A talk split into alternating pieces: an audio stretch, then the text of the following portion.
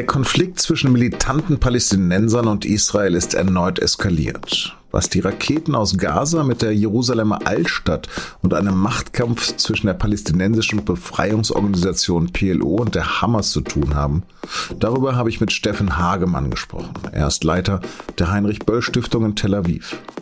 Sie hören auf den Punkt den SZ Nachrichten Podcast. Mein Name ist Lars Langenau. Schön, dass Sie dabei sind, auch wenn es heute um ein heftiges Thema geht.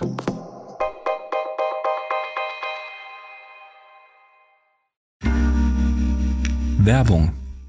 Hi, ich bin Patrick Bauer, Reporter beim Magazin der Süddeutschen Zeitung. Und gemeinsam mit meiner Kollegin Eva Hoffmann habe ich an einer unglaublichen Geschichte recherchiert. Tom und Jana denken, sie ziehen mit ihrem kleinen Kind zu einer liebevollen Gemeinschaft. Aber sie landen in einer Gruppe, in der Menschen manipuliert und psychisch und physisch fertig gemacht werden. Wie schafft es die Familie da wieder raus? Im Schattenkloster. Chronik einer Gehirnwäsche ist ein SZ Plus Podcast in Zusammenarbeit mit Audible. Jetzt auf sz.de slash Schattenkloster.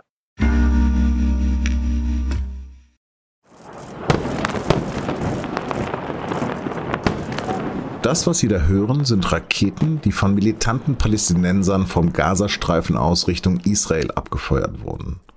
Hunderte sollen es bereits am Montagabend gewesen sein. 90 Prozent von ihnen soll das israelische Raketenabwehrsystem Iron Dome, also Eisenkuppel, abgefangen haben. Einige schlugen noch im Gazastreifen ein, ein paar erreichten wirklich die israelischen Küstengebiete und zwei Wohnhäuser in Ashkelon. Nach einer besonders heftigen Salve von mehr als 100 Raketen wurden dort zwei Frauen getötet und mehrere Menschen verletzt. Ein alter, wenn nicht uralter Konflikt ist erneut ausgebrochen. In den vergangenen Wochen gab es immer wieder Auseinandersetzungen zwischen Palästinensern und israelischen Sicherheitskräften in der Altstadt von Jerusalem. Hunderte Palästinenser und Dutzende israelische Beamte wurden auf dem Tempelberg verletzt. In der Nacht von Montag auf Dienstag ist die Gewalt vollends eskaliert. Die im Gazastreifen herrschende radikal-islamische Hamas solidarisierte sich mit Raketen auf israelisches Staatsgebiet. Prompt folgte die israelische Antwort.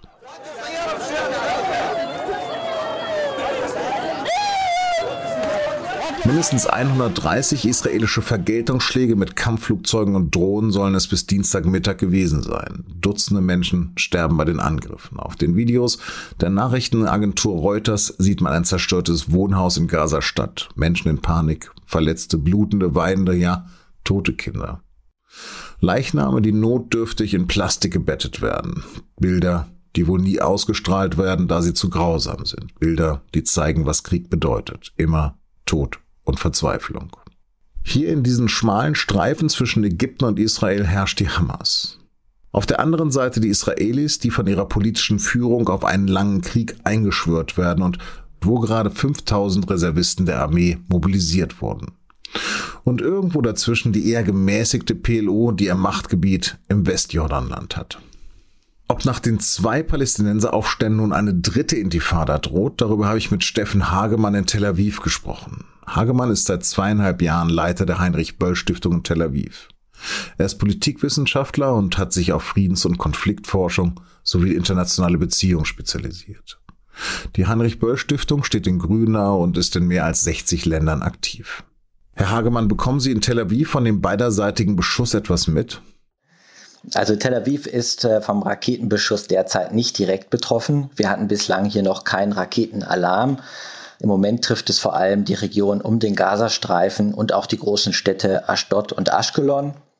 Dennoch sind auch wir hier äh, insofern betroffen, als Schulen nur mit ausreichendem Schutzraum geöffnet haben. Rund um den Gazastreifen sind die Schulen insgesamt äh, geschlossen worden. Und auch bei mir im Haus etwa ist der Schutzraum gestern Abend äh, für den Fall der Fälle vorbereitet worden. Diese Auseinandersetzungen gehen jetzt ja schon ein paar Tage. Gibt es denn einen einzelnen Grund dafür? Also einen einzelnen Grund gibt es eigentlich nicht. Es ist wichtig zu verstehen, dass der Kontext dieser Eskalation die anhaltende Besatzung ist. Seit 54 Jahren hält ja Israel Ostjerusalem und das Westjordanland wie den Gazastreifen militärisch besetzt mit den ganzen Mechanismen der ungleichen Herrschaft und der Dominanz. Und das ist im Kern der Kontext dieser Eskalation deren Ausgangspunkt ja ein Konflikt um eine Räumungsklage im Ostjerusalemer Stadtteil Sheikh Jarrah war. Können Sie das noch ein bisschen genauer erklären, was das, um was es da genau geht? Ja, das ist ein Konflikt äh, um die äh, um eine eine Zwangsräumung äh, in einem Ostjerusalemer Stadtteil. Das ist kein neuer Konflikt, ähm, äh, aber seit April diesen Jahres hat er an Brisanz gewonnen, weil eben eine Räumungsklage nun vor der Entscheidung steht. Und äh, diese Häuser, um die es nun geht, die sind seit den 1870er Jahren in jüdischem Besitz gewesen und wurden dann 1948 im Krieg aufgegeben. Äh, nachdem Israel Ostjerusalem erobert hat und annektiert hat und damit eben auch israelisches Recht auf Ostjerusalem übertragen hat, gibt es nun ein israelisches Gesetz, das es äh, Jüdinnen und Juden erlaubt, die 1948 Besitz verloren haben, diesen zurückzufordern. Gleichzeitig ist so etwas in einem umgekehrten Fall Palästinensern jedoch nicht gestattet. Ja, das heißt, es ist also auch hier ein ungleiches und diskriminierendes Gesetz. Und dann aus Sicht des internationalen Rechts äh, ist äh, Ostjerusalem ja weiterhin äh, besetztes Gebiet. Und die Palästinenserinnen und Palästinenser in Ostjerusalem sind auch keine israelischen Staatsbürger. Und diese palästinensischen Bewohner, die heute in diesen Häusern leben, das sind Flüchtlinge aus 1948, die dann von Jordanien dort angesiedelt wurden. Und wie konnte dieser, dieser Konflikt dann auf den Tempelberg zunächst rüberschwappen? Ja, also ähm, im, seit April gibt es äh, schon Demonstrationen äh, ja, äh, in Sheikh äh, Jarrah und das hat sich in den letzten Wochen äh, noch eskaliert und da haben sicherlich einige äh, Faktoren eine Rolle gespielt. Nämlich äh, einerseits finden diese Proteste jetzt im Monat des äh, Ramadan statt äh, und nach den Gebeten, nach dem Fastenbrechen ist es dann insbesondere um Al-Aqsa und den Tempelberg herum zu Zusammenstößen gekommen. Äh, die Polizei hat sicherlich mit sehr scharfen Maßnahmen zur Eskalation beigetragen. Äh, so wurde beispielsweise äh, ähm, wurden die Stufen am Damaskustor, auf denen viele Palästinenser und Palästinenserinnen dann sitzen, durch die Polizei gesperrt. Ähm, und wir haben eben auch eine Verschärfung des Konflikts durch äh, rechtsradikale äh, Kahanisten. Das ist eine Gruppe, die besonders äh, gestärkt und ermutigt ist durch die letzten Wahlen. Denn äh, es sind seit langer Zeit wieder Vertreter dieser extrem rechten Gruppe in das Parlament eingezogen, mit Unterstützung auch von Netanyahu, der mit dieser Partei eine Koalition bilden wollte. Äh, und die haben sehr stark äh, auch äh, zur Eskalation dieser Situation beigetragen. Hinzu kommt, dass die palästinensischen Wahlen abgesagt worden sind mit der Begründung, dass Israel äh, die Wahlen in Ostjerusalem nicht zulassen wird. Das ist sicherlich richtig, es ist aber dennoch schon auch ein Vorwand. Äh, Abbas wollte die Wahl absagen, weil er Angst hatte, diese zu verlieren. Und das hat sicherlich die Enttäuschung äh, noch einmal auch unter äh, palästinensischen Jugendlichen erhöht. Gut, wir reden jetzt letztendlich über altbekannte Konflikte und wir reden über die PLO. Aber wie kommt es jetzt zum Beschuss der, der Hamas aus dem Gazastreifen? Äh, die Hamas wollte sich ja an äh, den Wahlen auch äh, beteiligen ähm, und über die Wahlen eben Einfluss auch im Westjordanland und in der PLO gewinnen. Und diese Strategie ist jetzt eben verhindert worden durch die Absage der Wahlen. Mit dem Raketenbeschuss äh, stellt, setzt sich die Hamas jetzt an die Spitze des palästinensischen äh, Protestes. Äh, ist sozusagen diejenige Organisation, die nun offen Jerusalem äh, verteidigt äh, und möchte so als Führung des gesamtpalästinensischen Kampfes angesehen werden. Eben nicht nur allein im Gazastreifen, sondern auch für die Palästinenserinnen und Palästinenser im Westjordanland und auch äh, die äh, arabisch-palästinensische Bevölkerung in Ostjerusalem und Israel. Mhm. Der Beschuss von Jerusalem ist ja an sich schon sehr ungewöhnlich, aber befürchtet die Hamas nicht daran, auch arabische Viertel zu treffen? Ich glaube, äh, hier geht es äh, vor allem äh, um das Symbol, ja, und was hier erreicht worden ist. Denn normalerweise schießt die Hamas ja Raketen auf das Gebiet rund um den Gazastreifen. Ähm, was die Hamas jetzt gemacht hat, ist deswegen etwas Neues, denn sie hat Israel, der israelischen Regierung, ein Ultimatum gestellt und nach dem Ablauf des Ultimatums dann sieben Raketen auf äh, Jerusalem und die äh, Umgebung äh, abgefeuert. Das war also eine, ja, man kann sagen, eine Demütigung auch der israelischen Regierung. Das israelische Parlament hatte eine Sitzung und äh, musste dann äh, geräumt werden. Und insofern ist das äh, ein äh, ganz bedeutender symbolischer Schritt gewesen, der auch von den Palästinenserinnen und Palästinensern als äh, Unterstützung mehrheitlich zumindest äh, wahrgenommen wird.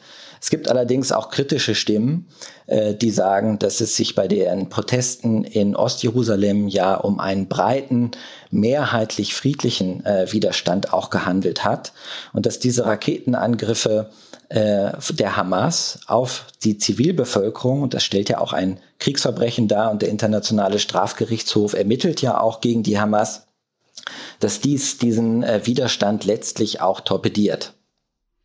Wie würden Sie sagen, wie sich das jetzt entwickelt? Ist das die dritte Intifada? Ja, das ist immer unklar. Es gibt einige, die sagen, mit dem Ende des Ramadan und dem Eid äh, könnte diese Eskalation äh, auch zu Ende gehen. Äh, auf der anderen Seite sehen wir hier in Israel durchaus die Forderung nach einer umfassenderen äh, Reaktion. Ähm, es gibt die Rufe danach, die Hamas zu bestrafen die Abschreckung äh, wiederherzustellen und zu verhindern, dass die Hamas sich an die Spitze des gesamtpalästinensischen Protests äh, stellt. Also eine neue Offensive. Eine neue Offensive. Im Moment ist es ja weiterhin, sind es nur Angriffe der Luftwaffe. Es gibt auch die Forderung, dass Israel Bodentruppen einsetzen sollte. Ob dies geschehen wird, ist allerdings noch unklar. Äh, denn es ist ja offen, welches Ziel Israel eigentlich erreichen möchte und auch militärisch erreichen kann. Die letzten Kriege gegen die Hamas haben an den Grundursachen dieses Konflikts ja nichts geändert äh, und insofern auch keine neue Lage äh, geschaffen. Es ist, bleibt deswegen noch etwas unklar, aber wir müssen uns sicherlich auf ein paar Tage zumindest auch weiterer Angriffe einstellen. Herr Hagemann, haben Sie herzlichen Dank und äh, ja, passen Sie auf sich auf. Ja, vielen herzlichen Dank. Und jetzt noch Nachrichten. Bei dem Angriff auf eine Schule in der russischen Großstadt Kasan in der kleinen autonomen Republik Tatarstan nahe Kasachstan sind mindestens neun Menschen getötet worden. Außer einer Lehrkraft alles Kinder der achten Klasse. Ein 19-Jähriger wurde festgenommen. Seine Motive blieben zunächst unklar. Medienberichten zufolge soll er das Verbrechen im Nachrichtenkanal Telegram angekündigt haben. Die Zahl der Corona-Neuinfektionen in Deutschland sinkt weiter. Deshalb planen einige Bundesländer jetzt Lockerungen ihrer bestehenden Schutzmaßnahmen. Vor allem die Außenbereiche der Gastronomie sollen geöffnet werden. Unterdessen macht Gesundheitsminister Jens Spahn Hoffnung auf ein Impfangebot für 12- bis 18-Jährige bis zum Ende der Sommerferien. Die Europäische Arzneimittelbehörde hatte gerade in Aussicht gestellt, dass es eine Zulassung für diese Gruppe bis Ende Mai, Anfang Juni geben könnte.